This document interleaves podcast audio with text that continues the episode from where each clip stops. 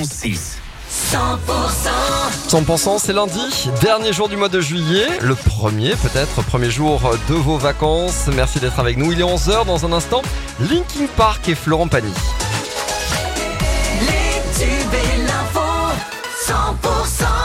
100%. 11h avant de parler météo, quel beau temps pour aujourd'hui lundi. Voici les infos, l'info en région avec Cécile Gabot. Bonjour. Bonjour Emmanuel, bonjour à tous. Elle est venue soutenir euh, les coureuses et le sport féminin en général. Elisabeth Borne, la première ministre, était en déplacement à Pau hier pour euh, la dernière étape du Tour de France féminin. C'était un contre-la-montre dans l'agglomération euh, paloise. C'est d'ailleurs la néerlandaise Demi Volring qui a remporté la première grande boucle de sa carrière et la dernière étape, elle a été remportée par sa coéquipière Marlène Resser. Un dramatique accident près de Valence d'Agen ce week-end. C'est une jeune femme de 21, de 21 ans qui a été retrouvée morte euh, dans sa voiture euh, samedi soir. Ce sont ses proches hein, qui ont donné l'alerte. Le véhicule se trouvait en contrebas de la chaussée à Saint-Clair. L'étudiante aurait fait une sortie de route dans la nuit de vendredi à samedi alors qu'elle rentrait de soirée.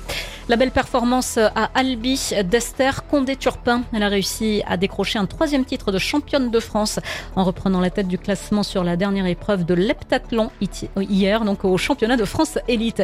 Et puis en football, match de gala contre l'AS Rome pour le TFC, ce sera ce dimanche 6 août. Ce match fera office de répétition générale avant le début de la saison de Ligue 1 sur la pelouse de Nantes le week-end du 12 août. Et puis attention, travaux dans le Gers hein, depuis aujourd'hui à Hoche. La circulation est modifiée dans le quartier du Garros en raison de travaux. Un nouveau chantier de voirie qui devrait durer au moins trois mois.